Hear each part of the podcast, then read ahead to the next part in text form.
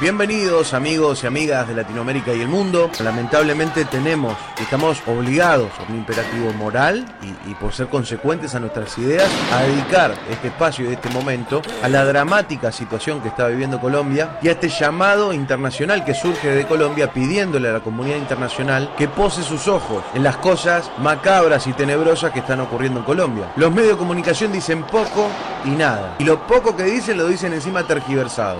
Un país donde se violar los derechos humanos y una complicidad mediática atroz y escandalosa que logra que nadie se entere. Le vuelan la tapa de los sesos a un hermano colombiano y en los medios de comunicación están viendo a ver qué cosa dicen de Venezuela. Mientras tanto, fusilan hermanos en la vía pública colombiana. Bienvenidos y bienvenidas a Metamorfosis el podcast, producido y editado por Oscar Flores. El día de hoy estaremos hablando sobre la violencia y brutalidad policial en el país. Porque bajo ninguna circunstancia podemos aceptar como país que se estigmatice, que se le llamen asesinos a quienes tienen la responsabilidad de proteger la vida, honra, bienes, derechos y libertades de los ciudadanos. Ya voy. No, marica, pues. Pero venga. ¡Ey, ey! ¡Me quieren quitar el celular! ¡Ey! ¡Si ven grande y me pego policía, ¡Ey! ¿Qué es? ¿Ese es el arma? Sí. ¡Está disparando! ¡Está disparando! La policía está matando a la gente.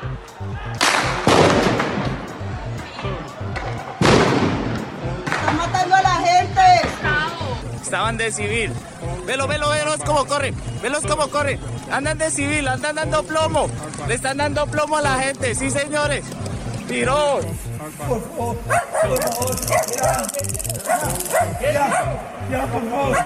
Entre 2017 y 2019, la policía cometió 289 homicidios. La ONG Temblores registró casi 40.000 casos de violencia física, 1.100 cada mes, y 102 casos de violencia sexual, casi 3 al mes. En el Cancali por la primera con 34 en la estación de policía. Se escuchan los gritos de los pelados que están encarcelados.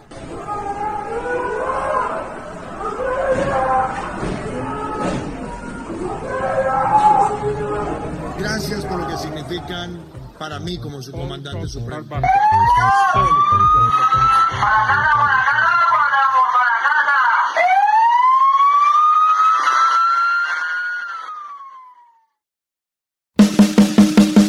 Hola chicos y chicas, eh, un saludo para Diego, para Vanessa y Oscar, ¿cómo están? Hola Luis, hola Diego, bueno muy bien, estoy súper emocionada aquí de estar con ustedes y estar grabando el podcast de Metamorfosis. Un saludo a todas las personas que nos están escuchando y bueno, bienvenidas, bienvenidos y bienvenidas. Tal cual, Vane, bienvenidas todas las personas que nos escuchan el día de hoy. Yo estoy muy feliz, la verdad, de volver a reunirme con ustedes, 3, 4, 5, con todos los que estén ahorita conectados también y nada, a seguir explorando este formato de podcast. Hola gente, ¿cómo andan? Pues yo feliz de volver eh, y en este nuevo grupo, ¿no? En este nuevo formato podcast, produciendo y sobre todo con la libertad de hablar lo que queramos, que a eso vinimos, ¿no? Tal Sí, cual. es cierto.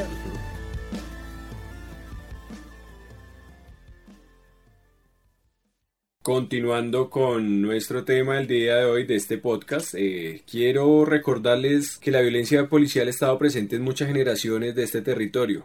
Hoy, a más de 60 años de la muerte de tres estudiantes durante una protesta los días 8 y 9 de junio a manos de las fuerzas del Estado, seguimos sufriendo brutalidad policial.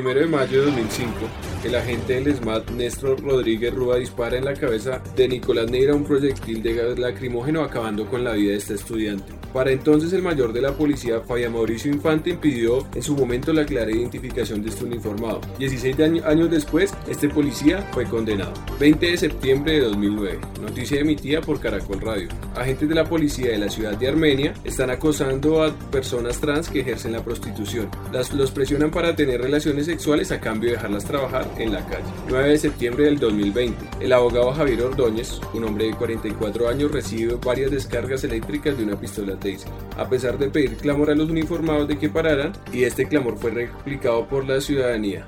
Momentos después, fallece Javier Ordóñez.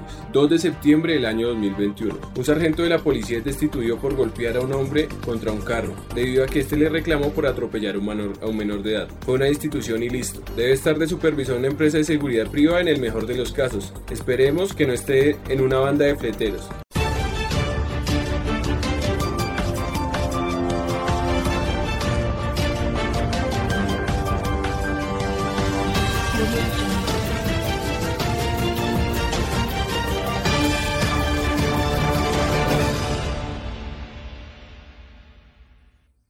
Después de esta línea histórica de violencia policial, ¿creen ustedes que una medida como la destitución a un sargento de la policía, a un teniente, un mayor, es una medida eficaz para ello? Creo, eh, con todo lo que hemos visto y lo que hemos vivido, que la destitución pues de una persona que hace parte de la institución policial, pues no es la medida ni la forma de pronto para solucionar este problema de la violencia policial. No es como, para mí, Vanessa, no son las formas. ¿Por qué? Porque siento que, pues, esta es una institución que históricamente ha oprimido diferentes cuerpos, ha silenciado diferentes voces, por un lado. Segundo, sí, es la reproducción como el poder de ciertas personas que pues van a acallar todo lo que es diferente, ¿no? Diferente a, lo hegemónico, si se puede decir, a lo, al sistema. Entonces creo que destituir a, una, a un policía no es como la solución. Eso por un lado pienso. También creo que es necesario reconocer que la policía es violenta, o sea, la policía tiene las armas, ¿sí? Entonces como que eh, solo por destituir a uno no vamos a, o sea, no se va a salvar ni se va a limpiar toda la institución. Es necesario reconocer como toda la simetría que hay. Ellos tienen las armas y pues no van a dudar en apuntarnos a nosotros y a silenciarnos, a, a robarnos porque también hemos sido víctimas de ellos. Entonces, eh, realmente creo que esto nos puede también conectar mucho a lo que vamos a seguir hablando más adelante pero creo que destituir a una persona o a un policía o a un agente del ESMAD pues de esa institución realmente no va a dar como algún cambio ni va a limpiar su nombre nada porque pues es una institución muy patriarcal también, ¿no? Mm. Reproduce ciertos valores y cierto, ciertas ciertos imaginarios también como de persona de bueno de una institución machista patriarcal. También hay una cosa que quería decir y es como de crueldad y dominación no o sea porque yo porque se retira una persona de, de esta institución no va a cambiar para mí como yo lo veo. Tal cual. Yo creo que Vanessa le pegó al perro así como se dice normalmente, porque, Marica, con que cambiemos o eliminemos a una sola persona de esa institución, no va a cambiar la naturaleza asesina y represiva de esa institución. ¿A qué me refiero? Que cambios cosméticos, que ponerle un poquito más de maquillaje, cambiarle el uniforme, meter más mujeres o personas trans a una institución que por naturaleza está hecha para asesinar, para reprimir, para desaparecer a aquellas personas que piensan y hablan diferente, pues no va a ser ningún cambio en la realidad. Por eso yo creo que lo que nos presentó su merced Luis es muy importante, es una prueba patente que ha registrado el periodismo, la historia, la crónica y demás, de que no se trata solamente de unas manzanas podridas, es realmente una institución hecha para ese fin y que por ende debemos pensarnos como realmente queremos tener esa institución más tiempo en nuestra sociedad, empezando porque realmente necesitamos a los policías. Son dudas que asaltan. Yo, pues, digamos, escuchándolas y escuchándolo así atentamente, me surge una inquietud, me asalta nuevamente una duda como me asaltaría un policía si me encuentra en la calle. es em, contra la pared. En la biológicamente un ser humano al tener un arma cargada es su instinto ejercer violencia y brutalidad contra otra persona, sabiendo que él tiene un o sea, una jerarquía, un poder establecido por el orden social. En ese sentido, surge como esa victimización que hacen algunos ciudadanos de los policías, que ellos cumplen con su trabajo. Hmm. No sé ustedes qué opinan. Está el tema de bajo qué criterio reclutan, ¿no? Bajo qué criterio se empiezan a enlistar los policías a la fuerza, a la fuerza policial, digo, ¿no? Y esto me lleva a pensar en realidad que muchos de estos pelados, peladas que terminan siendo parte de las filas son personas que no, no tenían otro futuro, en realidad. O era ser policía o ser delincuente, básicamente. O sea, es feo lo que estoy diciendo, de pronto es un poquito prejuicioso, pero si hacemos el análisis profundo de quiénes son los que están conformando la fuerza policial, nos vamos a dar cuenta que si hay una gran falencia en cuanto a la pedagogía, la psicología y la formación que se les da. La conformación gruesa del cuerpo policial, porque también sabemos que hay una élite, como en todo en esta sociedad, tristemente hay una élite que sí son hijos de coroneles, de sargentos y de capitanes y demás, que entran a mantener ese privilegio familiar, pero el gran, la gran mayoría del cuerpo policial y de los ejércitos son lo que usted dice, parcero, gente que es o presto el servicio militar o aguanto hambre en mi pueblo. La policía como institución es una autoridad enfocada solo para ciertos estratos, porque vemos que los casos de violencia policial no es lo mismo que te pidan la cédula eh, hablando aquí en la ciudad de Bogotá, en Fontibón, en Kennedy, en Bosa, que te la pidan en el Chico. Tal vez no sé a cuántos nos han requisado en el chico. Bueno, yo no acostumbro ir al chico, pero entonces vemos que sí hay ciertos privilegios en la institución. Y también una jerarquía en cuanto, o sea, un coronel nunca está en la calle o un hijo de un coronel nunca está en la calle pidiendo cédula. Está, es un patrullero que tal vez no tenía muchas capacidades para algunas cosas y terminó en la policía. Entonces es un problema ahí. Otra duda que tengo es, ¿qué opinión tienen ustedes acerca de la policía transgénero? ¿A qué se debe eso? Que ha sido noticia. ¿Es una estrategia para lavar la cara de la institución porque tenemos que hay una chica transgénero como agente de policía, pero tenemos que en Armenia los policías presionaban sexualmente a las trabajadoras transexuales para poder trabajar. Entonces, ¿a qué se debe eso? No sé, Vanessa, ¿tú qué piensas? Yo creo que puede ser una forma de apropiarse de las luchas de las personas o del movimiento trans y para solo para limpiar su nombre como institución, más como de asumir como, sí, somos inclusivos y inclusivos y yo no sé qué, y vamos a admitir más mujeres, más personas trans, realmente creo que es solo una estrategia para, para limpiar su nombre, porque igual sigue siendo, sigue siendo una institución que reproduce unas prácticas muy machistas, ¿no?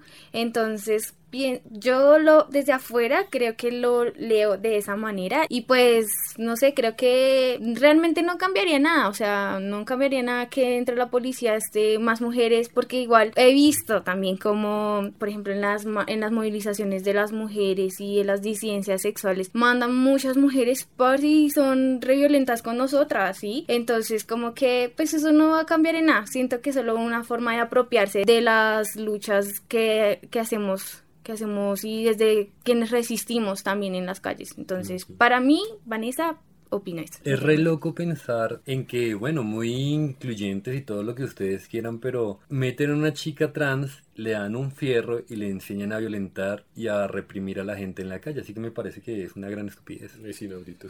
Yo pienso que en eso que dice Oscar y Vanessa, o sea, se ve que en eso se puede observar, es una evidencia de que la institución, esa institución no reconoce esa diversidad que hay. Seas chica, seas hombre, seas trans, igual te dan un arma para que salgas a hacer lo mismo, a violentar al resto de la comunidad, a matar.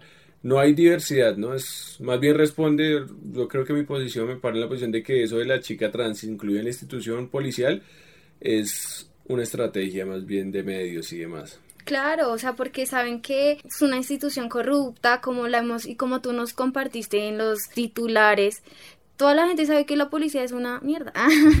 y voy a decir también, todos los policías son una gonorrea. Y es que sí, o sea, son una, solo una estrategia para limpiar su nombre y que, o sea, no importa que haya más mujeres, más personas trans, ¿no? Parce, o sea, eso sigue siendo, sigue siendo una institución muy dañada y que realmente solo, pues, violenta a todas, todos quienes están en las calles. Porque es que no solo violentan a, eh, o sea, bueno, creo que hay una diferencia y es no van a violentar a las personas, o sea, a las personas que están en el norte, a las personas privilegiadas, o sea, todo lo que ha pasado ahorita con la policía en los barrios y en el sur y que estén también, por ejemplo, lo que Diego nos contaba antes, en Patio Bonito, por ejemplo, ¿sí? O sea, son los barrios marginados y allá es donde van a violentar y que no importa que lleguen mujeres o personas trans de la policía, pues como que la misma violencia policial la van a ejercer, ¿sí? Entonces como que yo opino eso. Tal cual, yo creo que el punto es, es una cuestión de la naturaleza de la institución más allá de las personas que lo conforman. No son manzanas podridas, es una institución asesina. ¿Será que a la policía no le gusta la guaracha?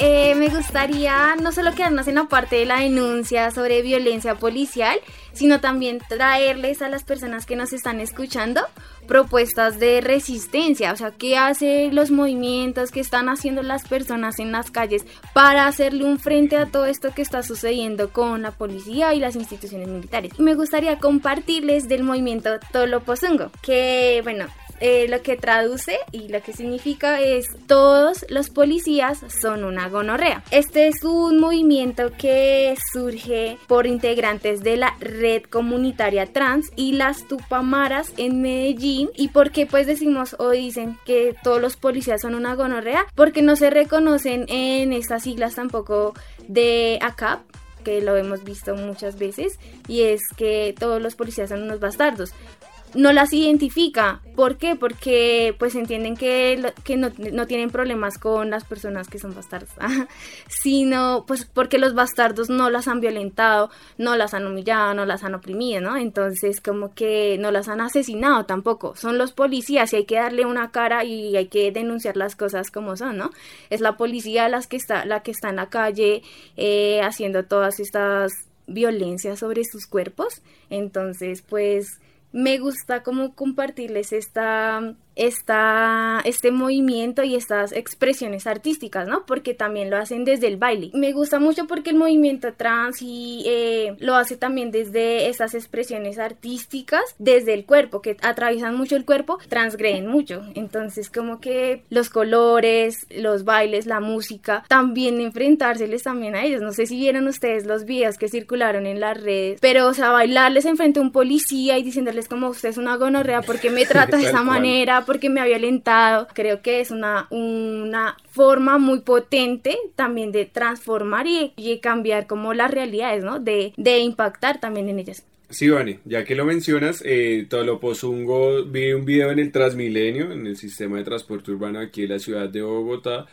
y vi durante el desarrollo de las marchas del paro nacional vi mucho, mucho ese performance, ese voz que llaman. Tal vez ellos pretenden que es un secreto, pero no es un secreto, es un secreto a voces de que la, hay muchos policías que son, eh, son su, su identidad sexual, su inclinación está reprimida por la institución. Allá yo creo que con ese acto de Tolopozungo están protestando por las personas que están a este lado, incluso por los policías que están siendo violentados. Porque muchos quisieran ser trans, muchos quisieran salir en falda, muchos quisieran salir de la mano con su compañero del CAI, pero no lo hacen porque están siendo reprimidos. Entonces me parece una posición bien radical desde el arte. A mí me gusta mucho eso porque es una institución que también reprime los cuerpos y reprime el placer. Ah, y, y creo que es necesario en esta sociedad que podamos eliminar esas barreras, ¿no? Y que podamos conectarnos, relacionarnos también, expresarnos de diferentes formas y creo que el arte pues es potente en esa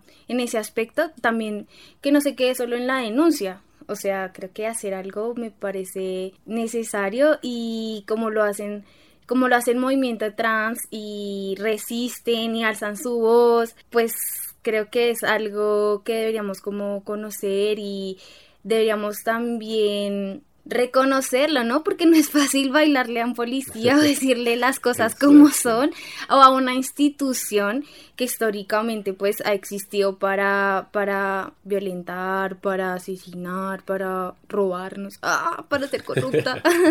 Entonces creo que son me parece que son muy valientes al hacer eso. En varias de esas expresiones de Tolopozungo, no sé si han visto que las personas trans usan los colores, estos verde radioactivo que son de los policías, los usan en sus vestidos estrambóticos y hermosos que usan para literalmente eso, montarse a la patrulla con los policías adentro y bailar encima de ellos. Creo que eso incomoda bastante, o sea, para una institución lo que hablábamos, que representa y encarna una masculinidad tan hegemónica, tan dañina, que históricamente ha arruinado la humanidad. Creo que es bastante incómodo ver cómo las personas trans usan sus propios colores y de, alguna manera hacen una burla, una sátira en la corporalidad y en los colores y en muchos simbolismos de lo que es esa institución. Claro, y una de las razones por las cuales yo creo que incomoda tanto a la policía de o por lo menos que la policía se siente incómodo con estas expresiones, es porque los policías les enseñan que es de varón, de macho, de tirar bala, golpear, ser malo, ¿no? Como eso hay que mostrarlo, eso es ser un varón. Pero ahora, cuando estamos frente a expresiones más maricas, por decirlo de alguna manera, no, eso hay que ocultarlo. Y vemos que en la policía hay mucho marica también. Hay harta marica, hay harta loca, hay harto gay, como le quieran llamar. Hay muchos. El tema es que eso no se puede mostrar porque eso, qué vergüenza. Entonces es una hipocresía y una doble moral enorme. Si inclusive había una red, o bueno, hay incluso todavía una red de prostitución al interior de la policía en la que cadetes y demás son vendidos a los grandes, a los altos mandos por ascensos, por otras cosas. Hombre, eso es algo que existe en la institución que es muy fuerte, que arranca desde las, los cargos más rasos hasta los grandes mandos eso atraviesa toda la institución, pero es negado, como dices tú, es ocultado, porque bueno, representa algo femenino y parece que en este discurso de la masculinidad que encarna la policía, todo lo femenino es algo degradante, algo menos, ¿no? Yo creo que la apuesta artística de Tolopozungo es un golpe directo que la, la policía no logró esquivar ni esconder porque, o sea, pues primero no logra esquivar porque la institución está llena de, de, personas con inclinaciones sexuales diversas, pero reprimidas, ¿no? Segundo, pues como que ataca bien los orígenes desde el eslogan de Dios y patria, pero pues Dios, la iglesia, vemos que un trans, una, un performance, salir a mostrar tu cuerpo, eh, también está mal visto. Entonces es algo que está atacando como en, en, su totalidad esta institución. Por otro lado, no tienen la capacidad de responder. La policía les más es capaz de responder si les tiras una piedra. Sí, te sacan un ojo o algo así, en el mejor de los casos. Pero una, puerta, una apuesta artística de una persona trans con una tanga, con medidas de malla, ¿cómo van a responder con plumas? No van a responder con un lacrimógeno en un ojo o una recalzada en la cabeza. Entonces eso es, genera esa impotencia en esa institución. Y más por los contextos performísticos en los que se hacen estas expresiones, ¿no? Vemos que reúnen gente que convocan con todo ese show artístico tan maravilloso frente a esa expresión artística en la que no te estoy agrediendo desde lo físico, pero sí bastante desde lo simbólico, te estoy cuestionando, incluso me estoy burlando de los valores que encarnas, ¿cómo van a responder con violencia si estás al frente de todos? Te están grabando miles de cámaras. He visto muchos videos de policías bailando de una manera. Pero sí, es que realmente hay una represión sexual en la, en la policía. Del cuerpo, lo que decía Vanessa, el cuerpo mismo del placer. De los placeres. El arte y las diferentes expresiones del arte con esa postura política, ¿no? Porque no estamos haciendo cualquier tipo de cosa, no estamos mandando cualquier mensaje, estamos diciendo como ustedes nos están violentando, entonces, pero estamos haciendo uso como del baile, de los colores, de las plumas, para denunciarlo y para también como mostrarle a las demás personas como, bueno, miren, estos que tienen las armas son los que históricamente nos han perseguido, nos han asesinado, nos han violado y pues nada, como poder decírselo en la cara a mí me parece algo, un, acto muy... Transgresor. Muy transgresor, sí, como se... Bueno, yo creo que para ir cerrando esta sección, eh, me gustó compartirles este movimiento de Tolopozungo porque no es solo como el baile y, y, el arte como por el arte, no sé, sino es un arte con un mensaje político. Estamos incidiendo o se está incidiendo en la, en la realidad que estas, que estas personas, que estos diferentes cuerpos han vivido, que son violencias por parte de la institución policial y que es una propuesta también eh, no solo contracultural, sino también contraestatal, porque la policía hace parte como de todo este eh, sistema, de todo este eh, engranaje del Estado que representa unos valores patriar heteropatriarcales, que también representa como una masculinidad hegemónica con ciertos valores, ¿no? Como denunciarlos y poder salir a, las a la calle y decirle eso a, la, a la, institución me parece un, acto muy transgresor. Y eh, también que, quiero conectarlo de pronto con lo que se va a hablar más adelante y es como una propuesta de, pues, si la policía es una gonorrea, pues ¿qué vamos a hacer? Ah, entonces, ¿qué para hacer? Yo creo que eso se lo dejaría a Diego para que nos lo comparta en la otra sección. Ah. ¿Qué hay para quemar? que es el Hola, mi nombre es Oscar Flores, productor de Metamorfosis, un podcast creado para reflexionarnos como sociedad con una mirada crítica. Les invito a escuchar la primera temporada de Metamorfosis Podcast, en donde conoceremos las luchas que diferentes sectores sociales llevan a cabo y las propuestas que han nacido desde las diversas comunidades. Activistas por el medio ambiente, defensores de humedales, líderes comunitarios, colectivos de género y más voces pasarán por el micrófono de Metamorfosis. Pueden seguirnos en Facebook e Instagram como arroba Radio y no olviden escucharnos desde la app de podcast que prefieran. Nos encuentran como arroba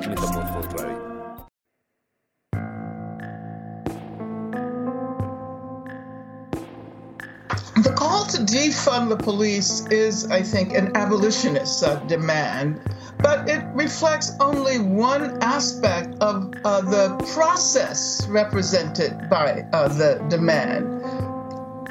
Defunding the police is not simply about withdrawing funding for law enforcement and doing nothing else. It's about shifting public funds to new services and, and, and new institutions. ¿Saben qué me parece re áspero de las personas trans, de Tolopozungo y todo este movimiento también de las disidencias sexuales y de género?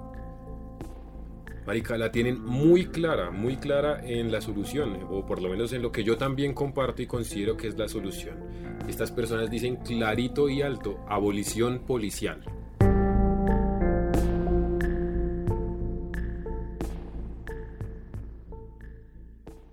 ¿Abolir la policía? Entonces, ¿cómo estaríamos a salvo? En realidad, abolir la policía no significa suprimir todos los departamentos policiales de un plumazo, sino que debe ser un proceso gradual de reasignación de recursos, financiación y responsabilidad hacia modelos de seguridad basados en la comunidad, el apoyo vecinal y la prevención. Esta, pues claro, es una de las posturas, una de las muchas propuestas que hay. Hay otras propuestas un poco más radicales aún que dicen sí, podemos incluso de un solo plumazo acabar con la policía y con eso se acaban varios de nuestros problemas. En lugar de extraños armados con pistolas que no viven en los vecindarios que patrullan, parece más mucho más conveniente tener más trabajadores sociales en esos barrios, más profesionales de salud mental, más defensores de las víctimas, más oportunidades educativas, más programas artísticos, muchos más centros sociales y más que decir sobre cómo funcionan nuestras comunidades. En resumen, quitar financiamiento y responsabilidad a la policía y dársela a la comunidad. Esto es una propuesta que viene del abolicionismo. Una grande representante de este movimiento es Angela Davis, una de las panteras negras del movimiento negro de resistencia en los años 60 y en adelante en Estados Unidos. Les leo una frase de ella. Ella pregunta, ¿cómo sería la seguridad si no estuviera basada en la violencia? ¿Cómo sería la seguridad interrelacionada con nuestras necesidades de comida, vivienda,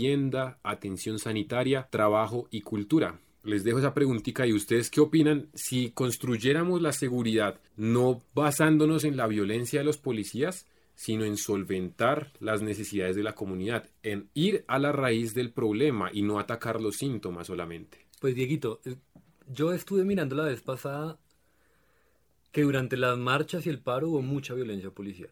Demasiada. Y, y, y, tal vez muchos, más que todo viejos, dirían, bueno, la violencia policial viene de las marchas. Pero es que la raíz del problema data de mucho más atrás. Digamos que durante el paro nos dimos cuenta a nivel nacional lo que ya todos sabíamos. Se hizo evidente lo que todos ya sabíamos. Y es que si vamos a ver la realidad social de la policía, ellos son los que controlan muchos negocios ilícitos. Narcotráfico, secuestros, extorsión, ¿no? Fleteo. Fleteo, apartamento, de todo, de todo, de todo.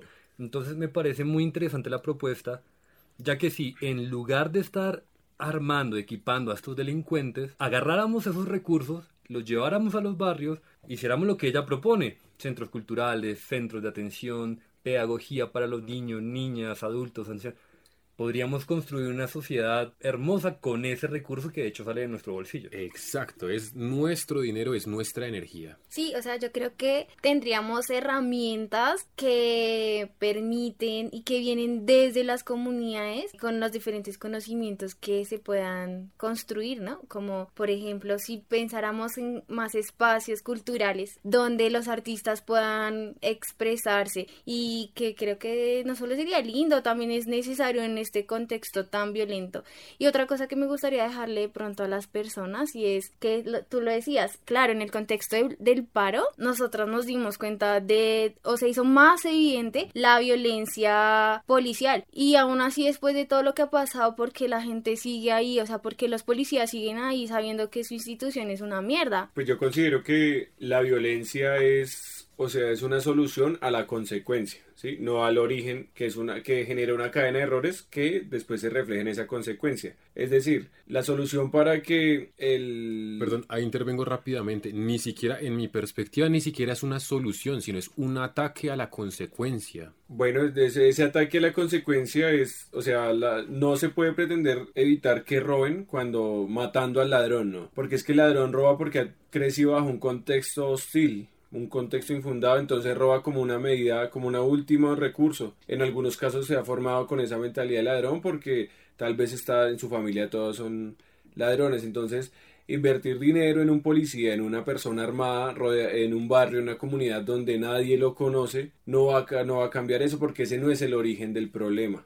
Exacto. Además de eso, vemos que se hace, aunque no podría decirse tan común, pero sí es recurrente este tipo de debates o esta propuesta que nos trae Diego hoy a la mesa, es porque ya nosotros no nos dejamos vender o infundir miedo para que después no lo pinten de seguridad de un hombre armado. Es cierto que en Colombia hemos crecido en un contexto de violencia, pero algo que quiero recalcar es que olvidamos que una persona armada con una pistola con 10 tiros, 8, no sé, son 8 muertos. Un proyectil, una bala, son 8 muertos en un barrio. O sea, fácilmente, si son una patrulla, pueden acabar con todo el barrio. Entonces es una persona que carga en, su bolsillo la vida del vecindario alguien que no conoce. ¿Sí? Y que a lo largo del tiempo pues tiene, o a lo largo del tiempo vemos a lo largo de este programa podemos darnos cuenta que son personas tal vez con problemas psiquiátricos. Entonces una persona con problemas psiquiátricos reprimida con un arma cargada en el bolsillo en una comunidad donde no conoce.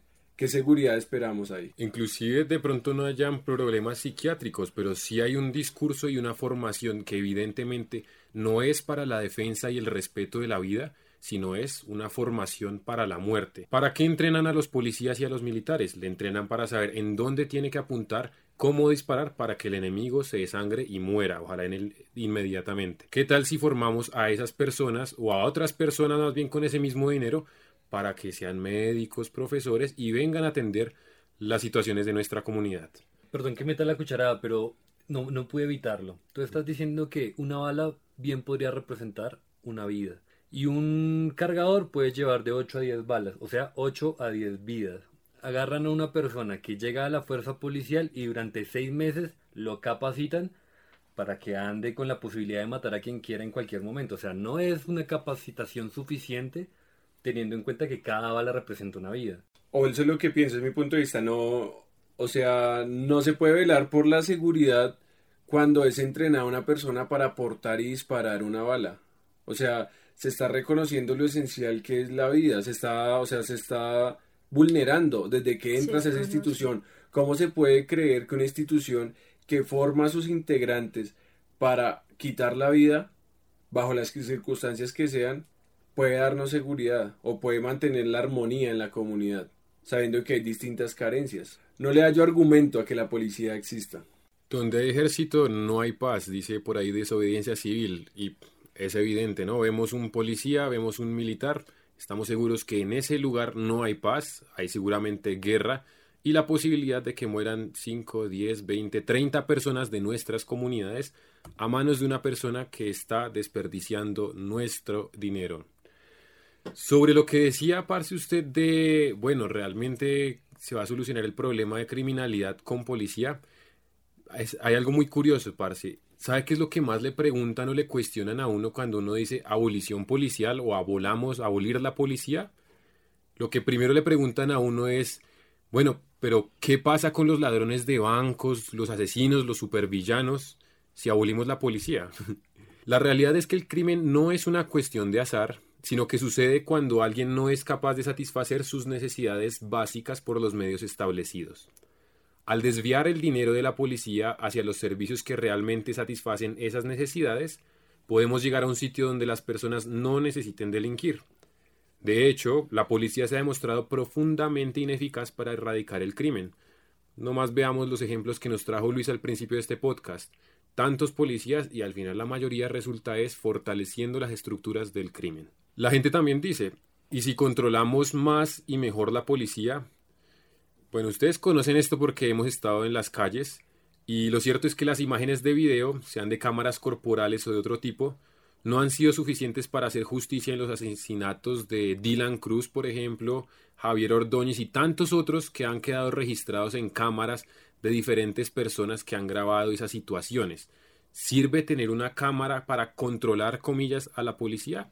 No, realmente sigue asesinando. ¿Y qué me dice el código QR?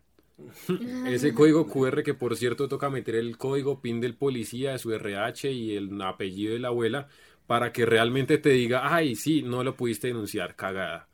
Entonces, hemos visto muchísimas veces a policías con cámaras corporales apagadas, sin mostrar su número de placa, algo bastante común acá, o negando haber hecho algo que todo el mundo ha visto que acaban de hacer. Tenemos incontables evidencias de que las reformas no funcionan. No funcionan y son inútiles por definición porque no van a la raíz del problema. ¿Cuál es la raíz del problema?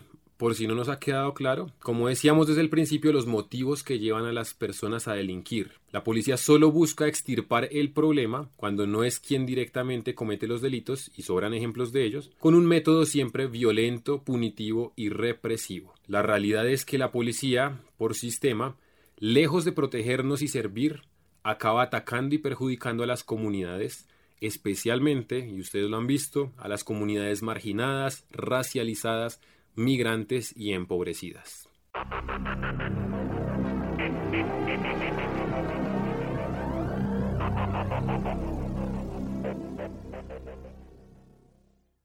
Bueno, digo, ya con lo que nos cuentas y nos compartes, eh, entra la reflexión para aquí la mesa de trabajo y para las personas que nos escuchan es que nosotros con nuestro esfuerzo, nuestra energía, nuestro conocimiento, pagando impuestos, estamos financiando esos asesinatos que suceden a diario a manos de las fuerzas policiales. Bueno, asesinatos, violaciones, mutilaciones y demás. De este programa concluyo que haciendo ese recorrido histórico de los casos de violencia policial, eh, yo puedo decir que esos planteamientos, esos, ese enfoque reformista que se tienen desde diferentes puntos, de diferentes puntos políticos de cierta forma, eh, no han logrado disminuir esa brutalidad policial.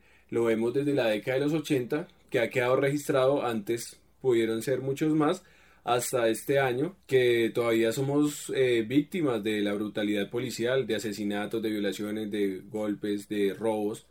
Entonces, por ese lado me acojo en gran parte a la abolición. Creo que es una, no es una reforma, es acabar con esa institución. Exactamente. No sé, Vane, ¿tú qué concluyes después de compartirnos lo de Tolopozungo? Bueno, sí, después de haberles compartido un poco eh, toda esta, eh, todas estas expresiones desde el movimiento Tolopozungo y también de escucharles también con la propuesta de Angela Davis de abolir la policía, creo que no solo podemos quedarnos en la parte de denunciar o sí denunciar lo que las violencias policiales sino qué importante conocer las formas de resistencia y de acción que los diferentes movimientos hacen para transformar sus realidades. No sé, creo que no es como algo al azar que lo hagan, sino pues van a alzar su voz porque están en contra de algo y tienen además una propuesta, ¿no? Que no es solo como vamos a bailar, sino vamos a bailar para decir que la policía nos está asesinando, entonces, ¿qué vamos a hacer? Creo que eso puede dejarle mucho a las personas como como una idea de que no nos quedemos quietos, ah, que podemos bailar, ah, y hacer otras cosas también para acabar con la policía.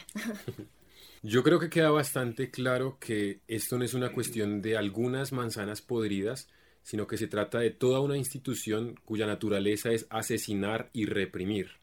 Entonces, no basta con retirar unas manzanas podridas, necesitamos realmente abolir la policía. Así como en décadas y en siglos pasados se logró, se necesitaba y se logró abolir la esclavitud, ahorita no debemos pedir reformas a la esclavitud, sino la abolición de la esclavitud. Me refiero, no sirve pedir reformas a la policía, a una institución por naturaleza asesina, sino que necesitamos abolirla, usar mucho mejor esos recursos que son nuestros. En vez de pagarle un sueldo a un asesino uniformado, paguemos ese sueldo a un profesor. Somos nosotros, pagando los impuestos, los que financiamos la represión, la matanza y la violencia contra la sociedad. Exacto. Creo que mi propuesta podría ser desde ahí, como reflexionarlo realmente. La gente muchas veces se queja, ay, es que esos pobres quieren todo regalado. y bueno, ah, que son mis impuestos, que no sé qué, que una cosa, que la otra, quejándose de que se les dan ciertos beneficios a los más vulnerados. Pero ojo, que están ignorando la cantidad de plata que están gastando en armamento, manteniendo un montón de zánganos como los congresistas, senadores y un montón de parásitos más, que realmente lo que tú decías, Diego, es muy cierto si agarráramos esos recursos y los destináramos a los barrios, a las ciudades, a los municipios y lleváramos centros culturales, centros de atención médica, centros de formación en diferentes labores, ¿no? Que puedan permitir que la gente tenga emprendimientos personales y no depender económicamente de nadie, podría ser una buena solución social inclusive para la abolición de la policía los esperamos, nos sigan en todas nuestras redes como arroba metamorfos radio en Facebook e Instagram y escuchen este programa en todas las plataformas de podcast. Y bueno, hasta luego, un saludo y nos estamos conectando para el cambio.